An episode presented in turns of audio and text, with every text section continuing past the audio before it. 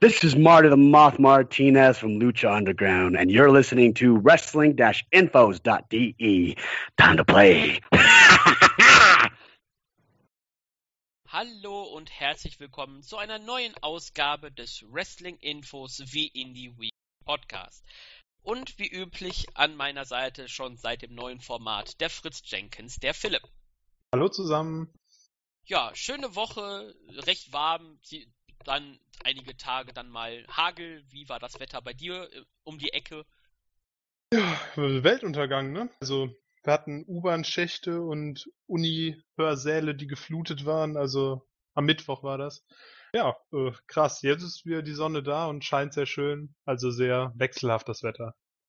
Ja, aber wir sind ja nicht hier, um über das Wetter zu schwadronieren, sondern über das Wrestling. Das kann man ja auch drin gucken, zufällig, auch wenn man dann manchmal einen Ventilator braucht, weil man sonst äh, schmilzt. Ja, in dieser Woche NXT und Ring of Honor. Und würde ich einfach mal sagen, gehen wir direkt mit NXT los, oder? Absolut. Alles klar, dann fangen wir an mit NXTs Ausgabe 378. Die US-Erstausstrahlung war am 19. Juli. Und zu Beginn der Show begrüßen uns die Kommentatoren Percy Watson, Mauro Ronaldo und Nigel McGuinness. Und dann begann auch schon das erste Match des Abends, denn wir haben ein Women's Match gesehen. Ember Moon gegen Ruby Riot. Die frühere Heidi Lovelace gegen die frühere Athena von der Indie-Szene noch. Und Ember Moon hat das Match nach dem Eclipse in 8 Minuten 14 gewonnen. Ja, also ich fand, das war ein super, super starkes Match, muss ich sagen. Allein wie der Einzug von Ember Moon, den finde ich jedes Mal schon wieder klasse. Das hat wirklich irgendwie das hat was richtig Starhaftes und dann haben wir direkt zu Anfang diese Einroller-Sequenz gesehen, wo die beiden sich mit allen möglichen Einroller-Pin-Varianten versucht haben, schnell zu besiegen und da gab es dann auch Szenenapplaus vom Publikum und wir haben aber auch von Ruby Wright, finde ich, sehr, sehr schöne Aktionen gesehen. Einmal dieser Rope Assistant, Funky Flip, das war zum Beispiel sehr cool und ja, das war das war der Inbegriff von dem, was Frauenwrestling ist. Und zwar, dass du es eigentlich nicht von Männerwrestling auseinanderhalten kannst. So, dass es einfach Wrestling ist. Und das war richtig stark. Ja, also von mir aus gesehen gerne nochmal mit doppelter Matchzeit bei einem Takeover-Event. Also mich hat das Match wirklich fasziniert. Ähm, man hat beide gleich stark dargestellt. Die Kommentatoren haben wieder mal hier eine gute Arbeit geleistet. Muss man ja sagen, Mauro Ronaldo hat wirklich das dem Produkt NXT wirklich geholfen. Ähm, das Publikum war hier drin, da, später habe ich da nicht ganz die Meinung dazu. Ähm, wirklich 50-50 die Crowd, laute Rufe für Moon, laute Rufe für Ruby Riot, wirklich sehr gute Aktion und Ember Moon mit dem verdienten Sieg. Ähm, 8 Minuten 14 fand ich für eine NXT-Ausgabe, mir kam es sogar länger vor, muss ich zugeben deswegen dann, als ich die Zeit gesehen habe, hoch nur 8 Minuten, aber bei einer Weekly ist das halt nur eine vernünftige Zeit für eine Stunde. Und ja, Ruby, äh, Ruby Riot muss wohl noch ein bisschen warten, bis sie eine weitere Chance auf den Titel bekommt, weil Moon Andeutung gemacht hat, jetzt auf Asuka abzuzielen. Ja, ähm, ja auch Emma Moon ist jetzt schon etwas länger hinter dem Gürtel her und glaube auch immer noch, dass das die logische Konsequenz wäre, beziehungsweise dass man Emma Moon irgendwann mal den Titel gibt, weil sie ja jetzt schon nah dran war und das könnte man machen. Und dann hat man direkt mit Ruby Wright eine Herausforderin, die jetzt super stark dargestellt wurde diese Woche. Und ja wirklich nur durch einmal irgendwie nicht aufpassen, dann den Eclipse fangen, besiegt wurde. Und die sonst ja eigentlich, ich würde schon fast sagen, sie hatte so ein bisschen sogar die Überhand und es ging darum, dass sie, egal was sie ausgepackt hat, Ember Moon einfach nicht in die Knie hat äh, zwingen können. Und ja, das ist eine gute Division, die wir haben, finde ich, an den Frauen. Ja, also nach dem Adalas von den Four Horsewomen, Charlotte, Becky Lynch, äh, Sasha Banks und später dann noch Bailey, da war ja äh, zwischenzeitlich einfach mal wirklich komplett gar nichts. Da waren ja auch noch äh, Nia Jax und Alexa Bliss weg.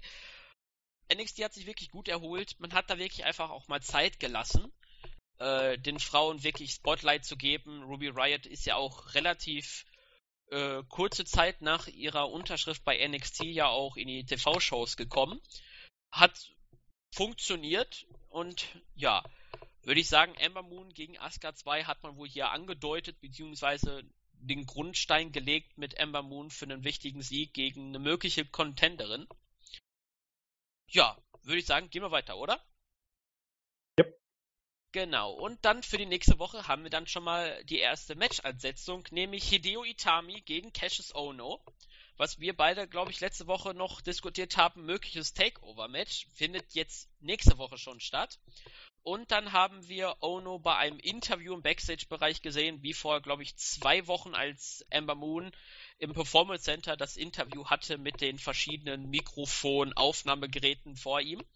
Und Ono hat ein bisschen gesprochen, als dann Hideo Tami den Raum betreten hat und hat ihn angesprochen auf das Match in der kommenden Woche. Da hat Ono gesagt, ja, er hat darum gebeten, gegen Itami anzutreten, weil er möchte, wie er gesagt hat letzte Woche, er möchte eher mehr mit lauten Aktionen sprechen als mit vielen Worten. Daraufhin hat Itami auf Japanisch vor sich hergeflucht und auch einige Kicks angedeutet, den Mülleimer weggetreten, bevor er letztendlich den Raum verlassen hat. Ja, die Fehde wird weiter aufgebaut, so wie wir uns, uns gedacht hatten, dass das wieder aufgegriffen wird mit den beiden und ja, kurzes, knackiges Segment hat ähm, weiter gezeigt, dass die beiden ein Match bekommen und ja, wird ein gutes Match vermutlich, ne? Ja, finde ich auch. Ich fand die Promo auch in Ordnung. Vielleicht im Hintergrund hat man einen neuen, zumindest äh, von den neuesten Verpflichtungen gesehen, nämlich Adrian Sevier von der NEW bekannt, jetzt als Fabian Eigner auch mal bei der Cruiserweight Classic gewesen. Der war zumindest im Backstage, hat man ihn kurz gesehen im Hintergrund, war er da. Ich glaube dann auch ähm, zwei, drei andere äh, Performance Center Leute. Ähm, fand ich sehr interessant, ihn zu sehen, dass er vielleicht so im TV schon mal gezeigt worden ist. Leider hat WWE das YouTube-Video nicht hochgeladen, weil ich weiß, dass bei seinem Cruiserweight Classic Match viele, viele Fans bei YouTube drunter geschrieben haben, den muss WWE verpflichten.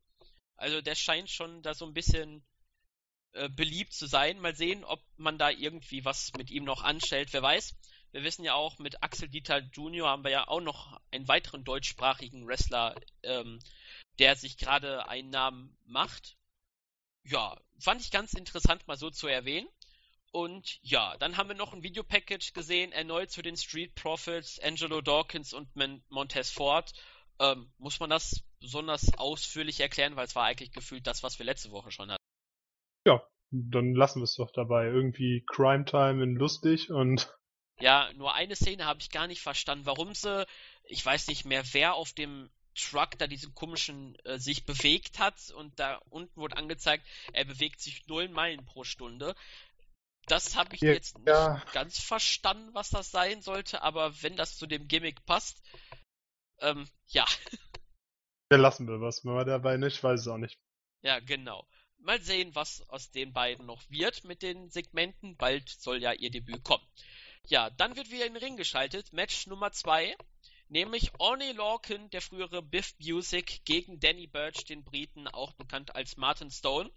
Und Only Lorcan hat das Match nach 4 Minuten 37 für sich entschieden, via Submission nach einem Rolling Single Leg Boston Crab.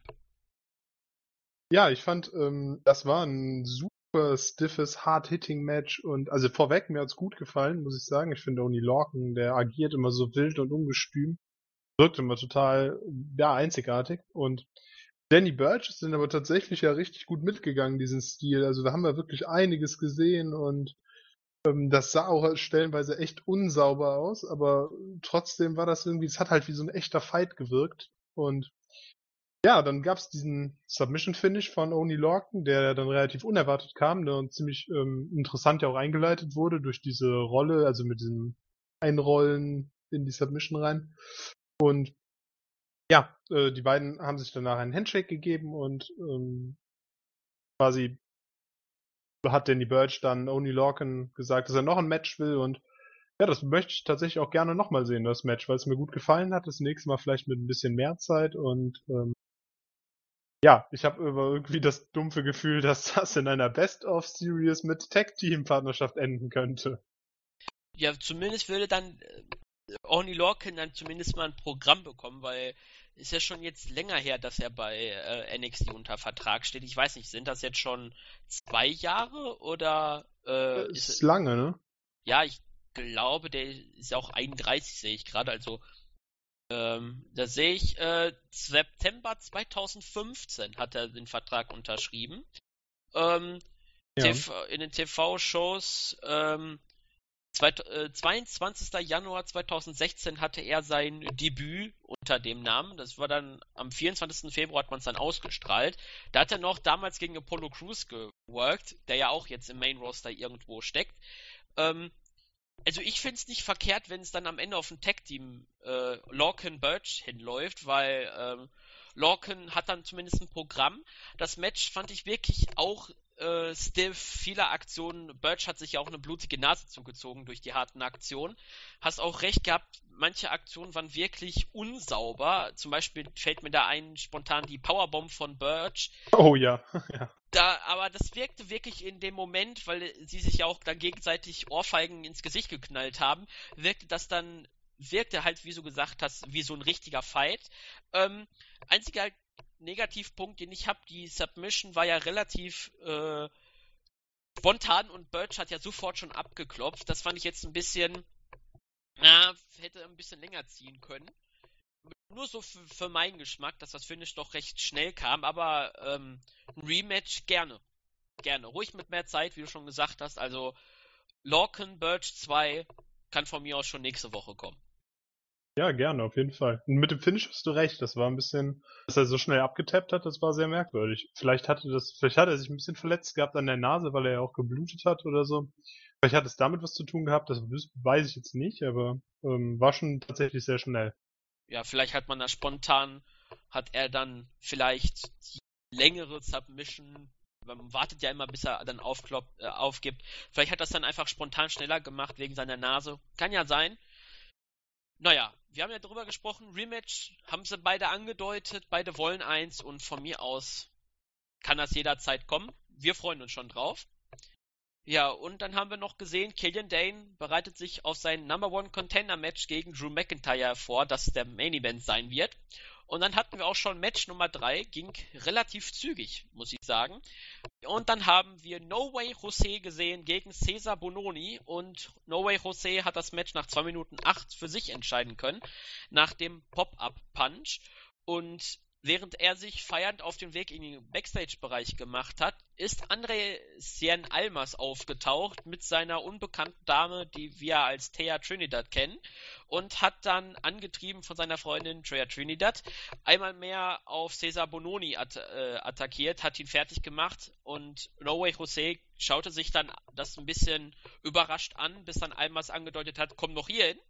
Aber als dann No Way Jose sich zum Ring aufmachte, hat dann Treya Trinidad Almas aus dem Ring beordert und gesagt, für heute ist genug. Ja, das ähm, war das ganze Segment und zu dem Match fange ich erstmal an, würde ich sagen, No Way Jose gibt mir gar nichts, muss ich sagen. Ähm, Cesar Bononi finde ich hingegen schon ein bisschen cooler. Der hat nämlich ähm, einen ziemlich ziemlich coolen Look, muss ich sagen. Ähm, der hat diesen super schönen Dropkick gezeigt, der ja wirklich äh, Meter hoch in die Luft ging. Und eine lustige Sache war noch, ähm, dass Nigel McGuinness hat ähm, No Way Jose angekündigt als ähm, die One-Man-Siesta. Hat gemerkt, dass er das gesagt hat, ähm, weil Siesta ist ja eher so ein Mittagsschläfchen und Fiesta ist die Party. Und dann hat er das gemerkt und hat dann gesagt, yeah, I said Siesta. Und hat es gar nicht korrigiert. So. Ich weiß nicht, lustige, lustige Anmerkung dann quasi gegen José. Und ähm, ja, dass jetzt ein Programm José Almas aufgebaut wird, Gut, das ist, Almas ist schon tatsächlich tief gesunken, aber vielleicht rettet ihn diese Fehde ja jetzt irgendwie, ne? Ja, mal sehen, was man mit Almas macht. Der ist ja wirklich. Also, man hat wirklich ihn, muss man so sagen, fallen lassen, als dann irgendwie sein Heal-Programm nicht wirklich funktionierte.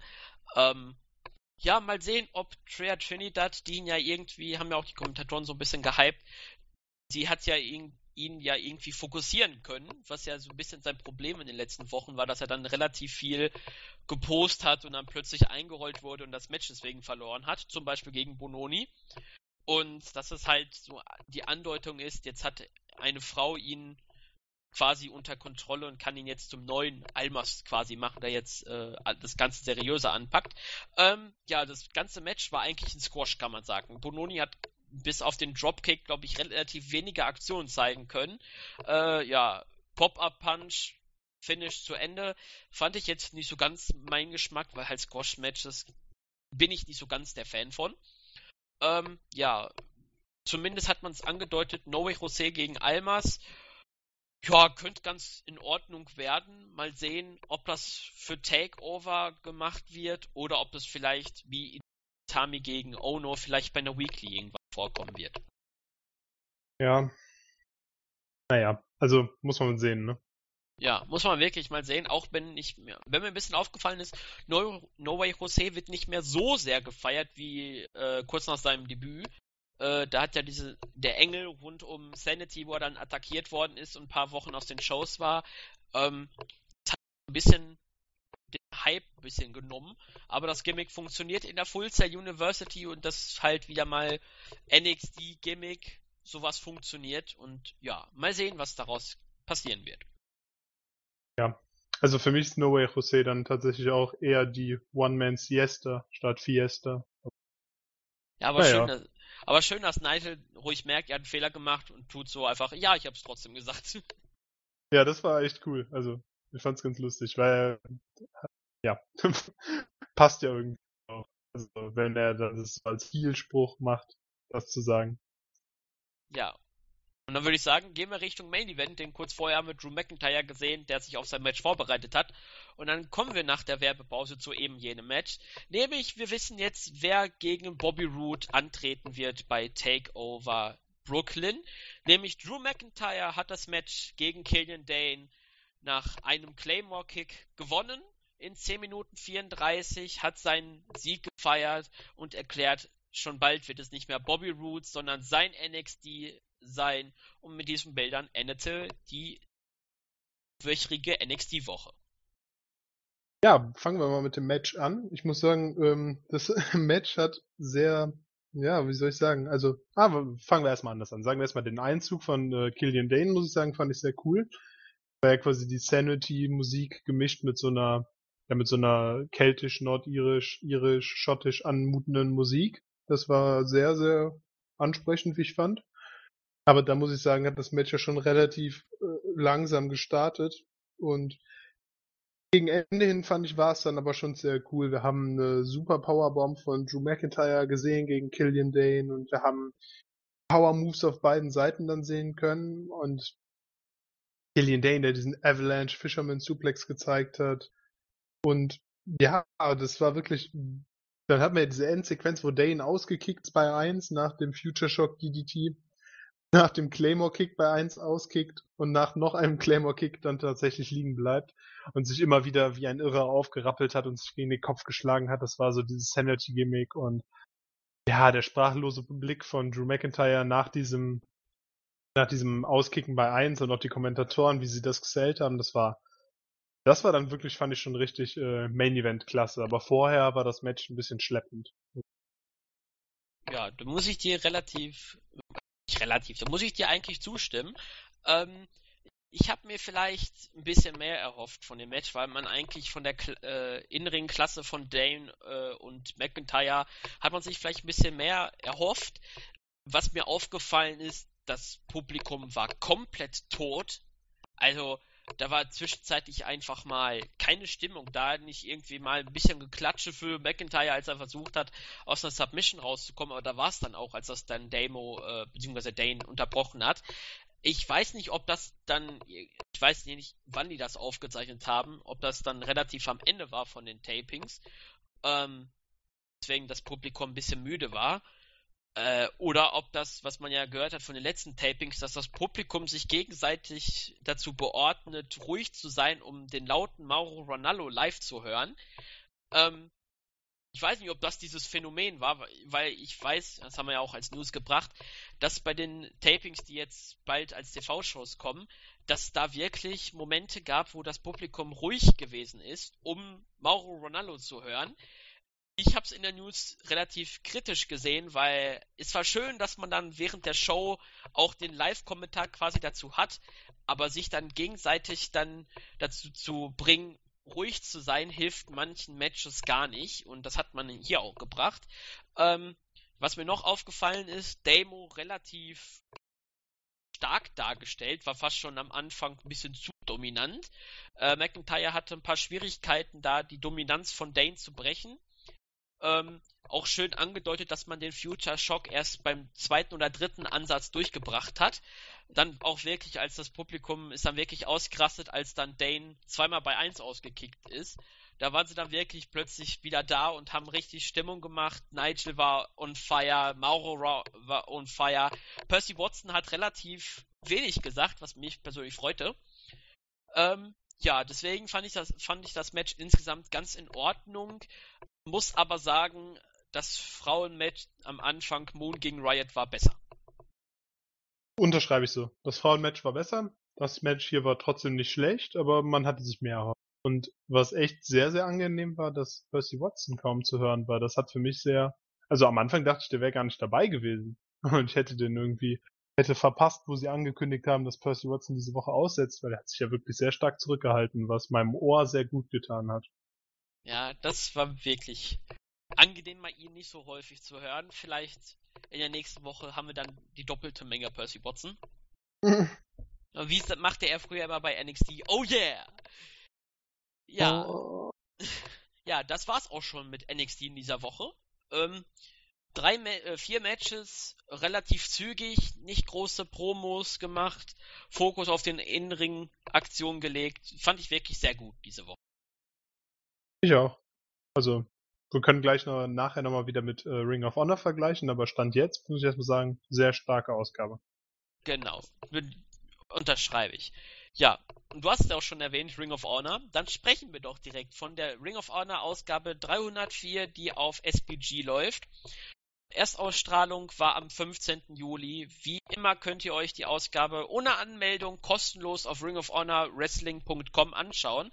Jeden Donnerstag wird, ist sie da vorhanden, also könnt ruhig mal reinschauen. Und die Ausgabe begann mit dem Ring of Honor World Champion Cody Rhodes.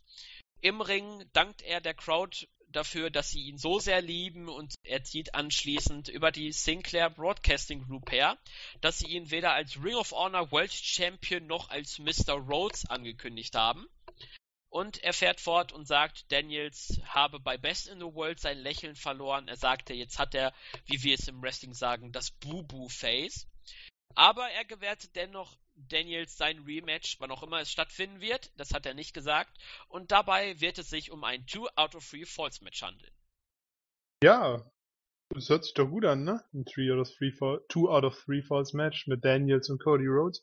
Und ähm, ja, die Promo war souverän, wie man es von Cody Rhodes gewöhnt ist und äh, er erzählt eine, eine gute Story da drin und ist charismatisch.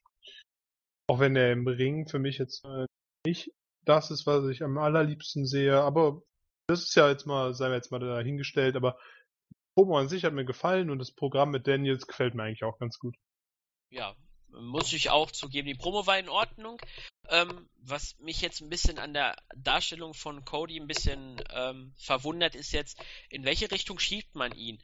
Ist er jetzt das beliebte, äh, das, der gefeierte Heel, der von den Fans äh, gefeiert wird, aber von den Offiziellen nicht und deswegen quasi so als Rebell dargestellt wird, weil er ja halt keinen Ring of Honor Vertrag hat und deswegen können sie ihn nicht äh, be äh, bevormunden, wo er seinen Titel verteidigen soll, etc. Oder ist er jetzt ähm, Babyface, der ein bisschen gegen die Obrigkeit der Promotion ein bisschen stänkert. Das weiß ich jetzt nicht so in ganz, in welche Richtung man Cody Rhodes jetzt packen wird. Zumindest ist die Darstellung so zumindest äh, ein bisschen äh, die diese Überlegung darstellt.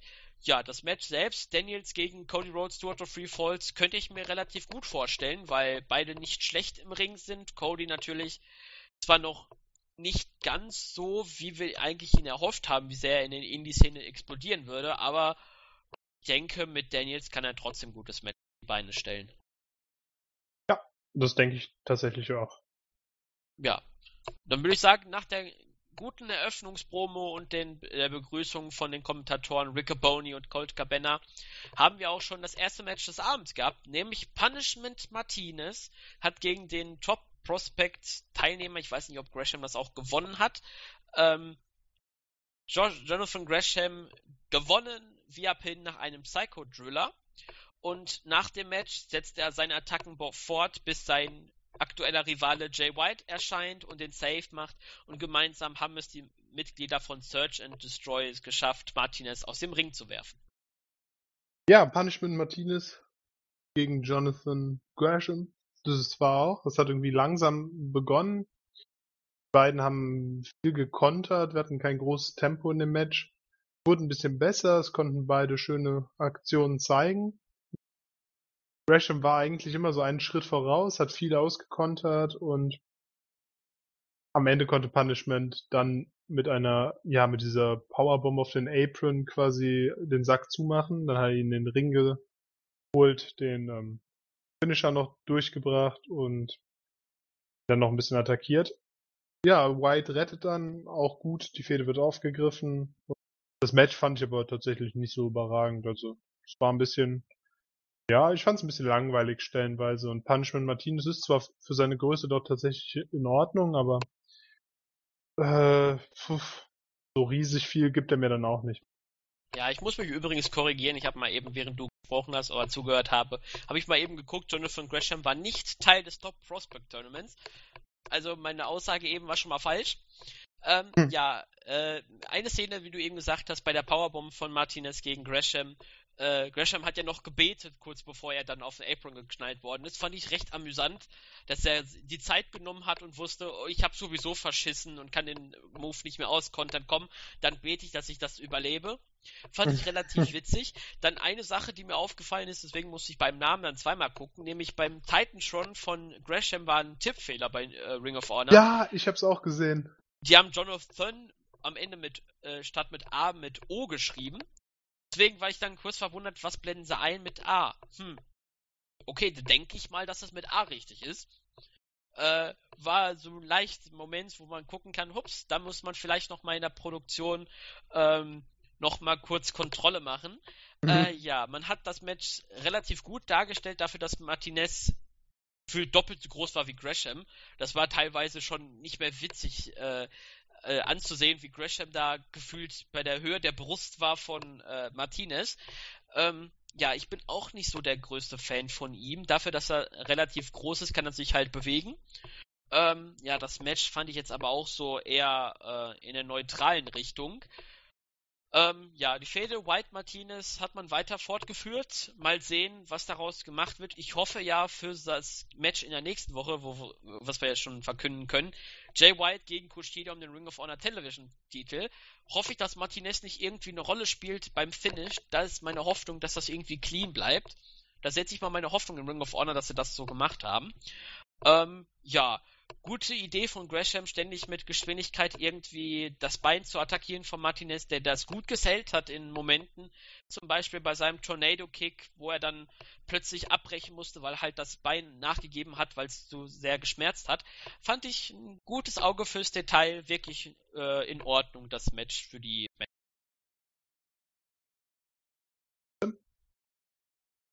Ja, und dann würde ich sagen, gehen wir ähm, dann bei mir warst du gerade weg. Bei mir warst du auch gerade weg. Ich hoffe, dass es oh. geht jetzt wieder. Ja, vielleicht sagst du dein Fazit vom Match einfach nochmal. Ich glaube, so. also bei mir kam es nicht an, deshalb vielleicht. Ja, nochmal kurz, das Match fand ich in Ordnung. Gute, äh, gutes Selling von Martinez. Ja, mal kurz nochmal knapp auch für Philipp. Nicht, dass ihr sie plötzlich nochmal doppelt hören müsst. Vielleicht warst du auch gar nicht dann da, aber kurz zusammengefasst, in Ordnung das Match. Würde ich sagen, gehen wir dann weiter. Und dann ja, haben, und dann haben wir den Rückblick auf den Pay-Per-View Best in the World gesehen, der uns noch ein bisschen verfolgt. Nämlich die Niederlage und den Verlust der Ring of Honor Six-Man Tag Team Championship geht nicht spurlos an Bully Ray und den Briscoes vorbei. Denn Bully Ray hat ein Interview mit, äh, mit einer Dame abgelehnt, weil er sich eher um, äh, um die Umkleide gestürmt ist. Denn dort haben sich die Briscoe Brothers gegenseitig angeschrien und beschuldigt, wer an der Niederlage Schuld hat. Und Bully Ray hat dann versucht, die beiden zu beruhigen und sagt, eigentlich, wenn ich mit, jedem, wenn ich mit dem Finger auf Leute zeigen müsste, dann seid ihr dran schuld. Und wir verlieren zusammen, wir gewinnen zusammen und deswegen reißt euch wieder zusammen.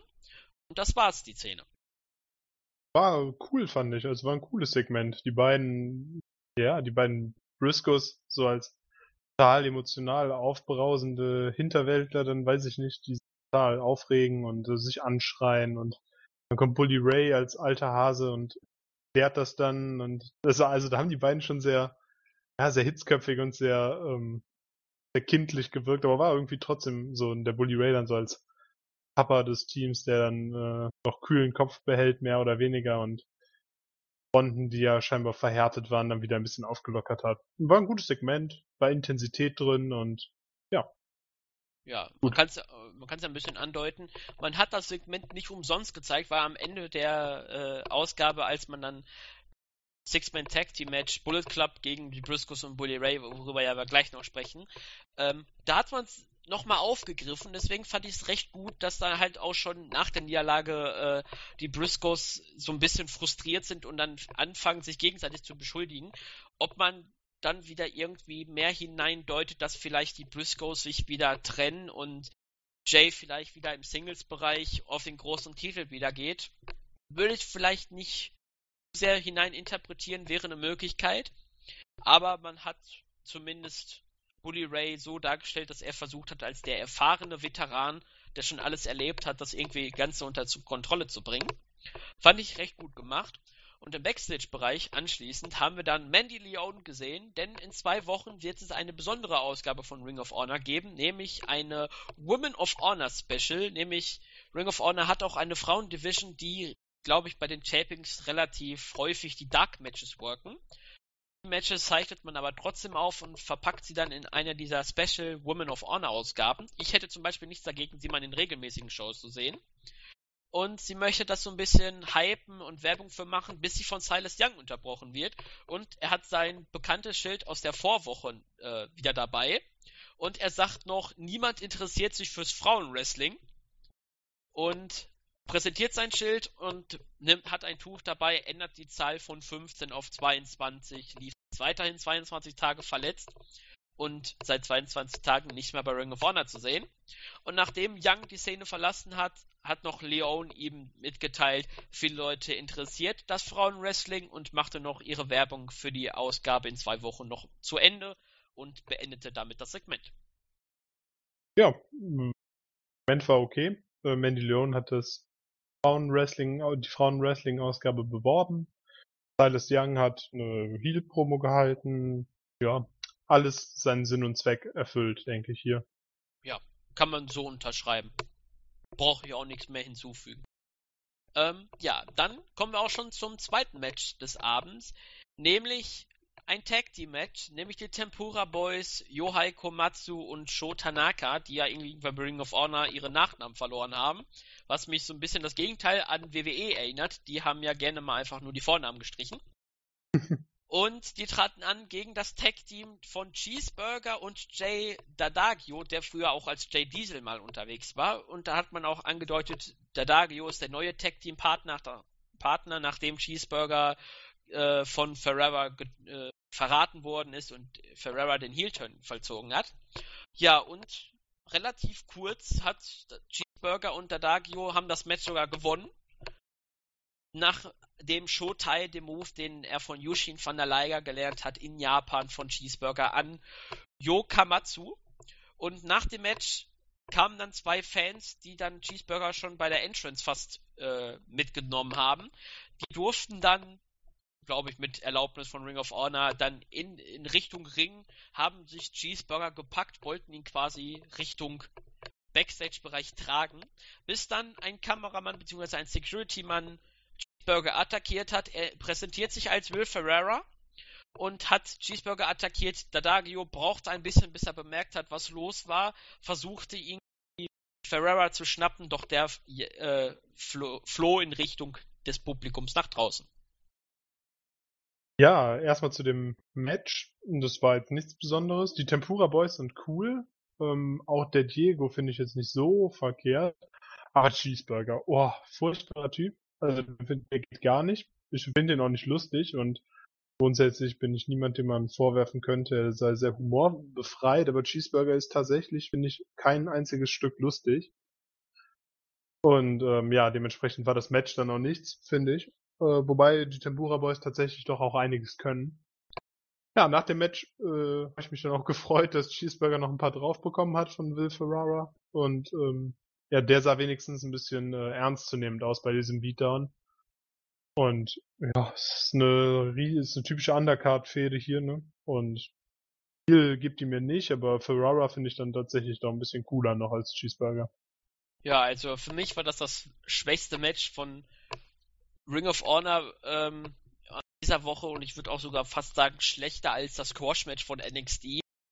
Also äh, ich bin als New Japan-Fan natürlich interessiert mich die Entwicklung der beiden Young Lions, aber dass sie hier verloren haben, muss ich schon schlucken und dann auch noch in, die haben jetzt nicht so viele Aktionen gebracht, deswegen dachte ich, vielleicht wird hier Cheeseburger gepinnt und fertig, aber man hat Cheeseburger hier den Sieg gegeben.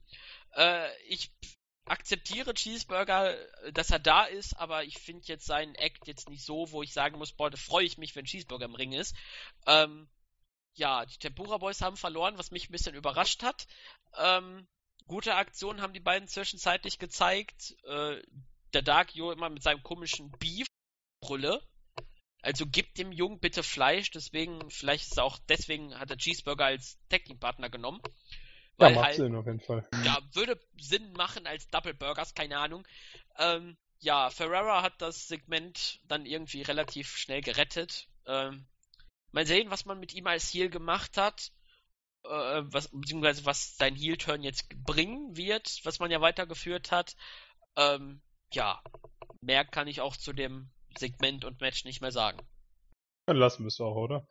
ja, Genau, und gehen dann Richtung Main Event, nämlich das Match, was man ja schon seit einer Woche groß hypt, nämlich The Bullet Club, Hangman Adam Page und die Young Bucks gegen die Briscoe Brothers, Mark und Jay Briscoe und Bully Ray. Und eigentlich sollte das Match ja ein Titelmatch sein, doch die Briscoes Ray haben ihre Titel bekanntlich bei dem Pay-Per-View Best in the World gegen Dalton Castle und die Boys verloren.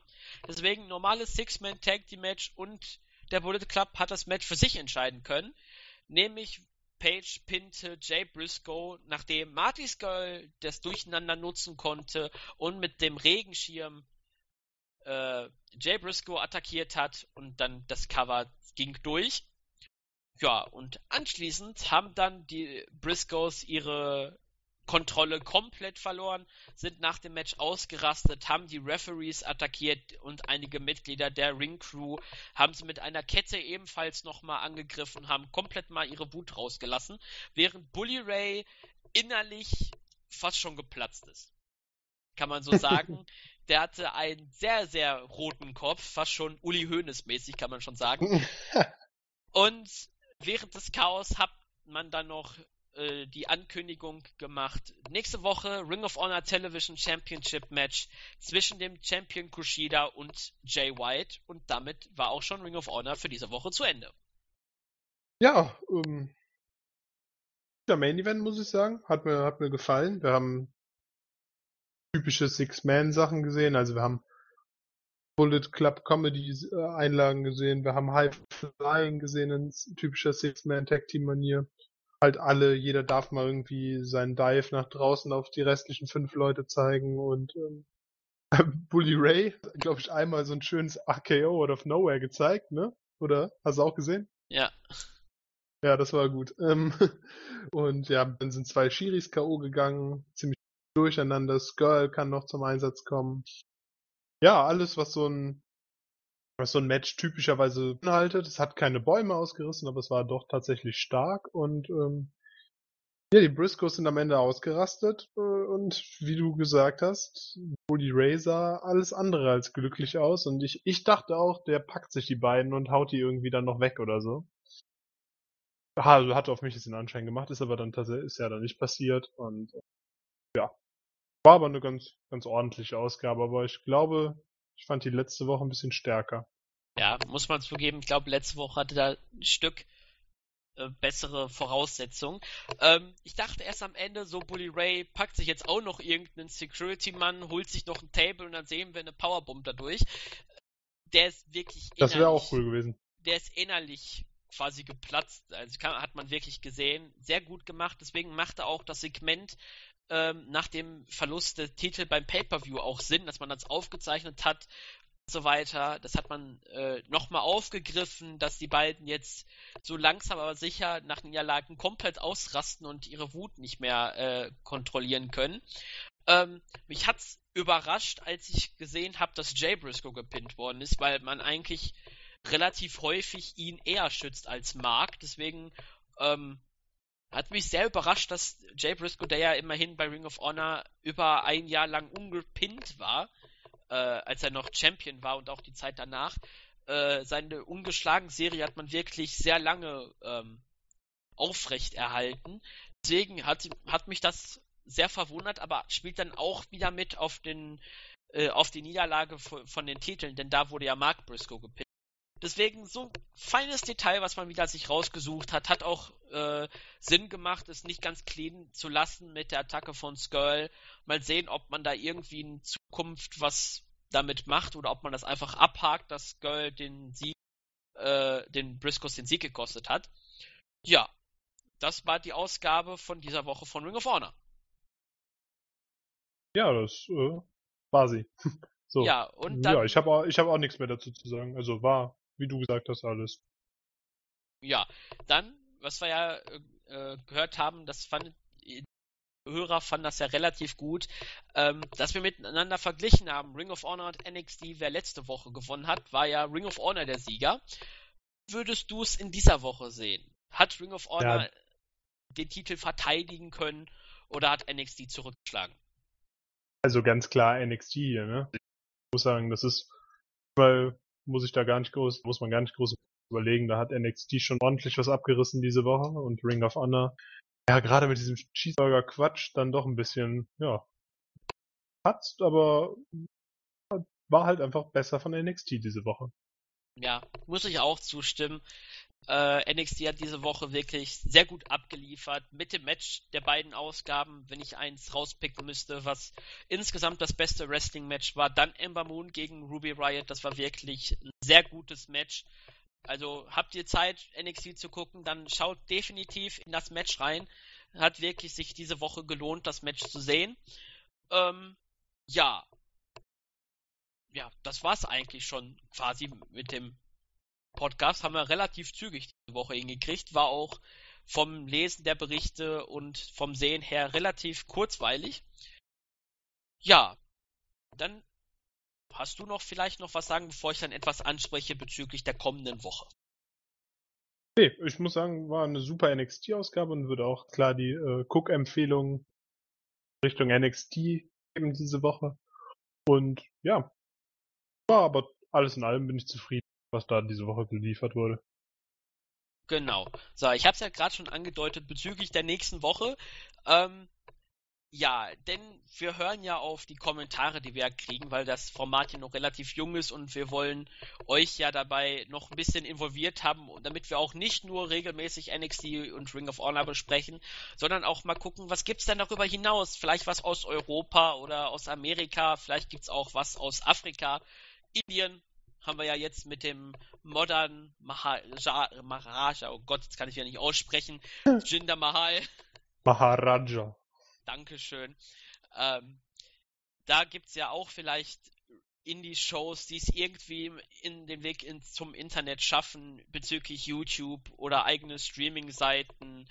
Ähm, ja, wir wollen deswegen nächste Woche mal schauen, was es da gibt, denn wir haben relativ äh, häufig Kommentare gekriegt, sogar mit äh, mehr, Werb mehr Wrestling-Ligen ins Boot holen, Global Force Wrestling, TNA, je nachdem, wie man das nennen möchte, äh, Combat Zone Wrestling, Revolution Pro, Progress. What Culture bietet sich halt natürlich an, dadurch, dass sie ihre Shows auf YouTube hochladen. Ähm, wir haben uns noch nicht genau festgelegt, was wir in der nächsten Woche vielleicht mit reinnehmen. Aber wir kündigen schon mal an, in der nächsten Woche brechen wir dann mit NXT, Ring of Honor und eine weitere Show. Ähm, ja, vielleicht dann nochmal eine Frage an euch. Findet ihr es besser, wir würden die komplette Show ähm, von, wir machen jetzt einfach mal zum Beispiel den German Qualifier von What Culture, sollen wir die kompletten Shows nochmal Stück für Stück auseinandernehmen, wie die Berichte zum Beispiel von NXT und Ring of Honor, oder eher kurz zusammenfassen, welches Match vielleicht das Beste war, was man sich angucken könnte, sollte. ähm, was vielleicht nicht so gut gelaufen ist oder halt wie das andere Beispiel ausführlich jedes Match einzeln besprechen. Deswegen schreibt's ruhig in den Kommentaren, denn das würde uns helfen, damit wir schon mal ungefähr eine Idee haben, wie wir das Ganze dann in der nächsten Woche angehen wollen. Ja, macht das mal bitte. ja, ähm, ja, mal gucken, was wir in der nächsten Woche besprechen. Ähm, ja, haben wir uns noch nicht drauf festgelegt, das werden wir dann äh, übers Wochenende dann tun, damit wir auch genug Zeit haben, das auch ausführlich zu sehen und auch uns Notizen zu machen. Denn aus dem Kopf heraus kann man es, glaube ich, nicht so eher machen.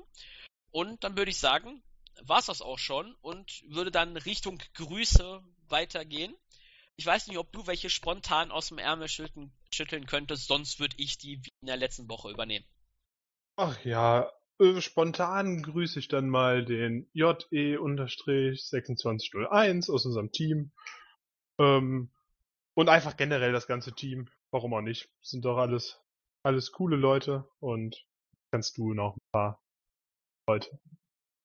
Genau. Dann grüße ich von YouTube den André Vince Chase, der sich bedankt hat für den Podcast und den Börke Wendisch, der auch kommentiert hat, wenn dein Vorschlag mit jetzt nicht zwangsläufig wöchentlich erscheinende Indie-Formate, unter anderem halt von Großbritannien, PWG, What Culture, ähm, das werden wir machen, auch wenn sie leider oft abseits des jeglichen Radars sind. Wir werden darüber besprechen, haben wir ja schon angekündigt. Dann noch den Master Craven, der begeistert ist von unserem Podcast, der bitte lange erhalten bleiben sollte. Das werden wir machen.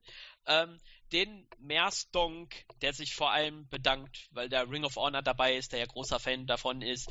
Dann grüße ich auch mal den JE-2601 und nein, ich werde kein Fong Aussage bringen, denn das finde ich nicht so gut.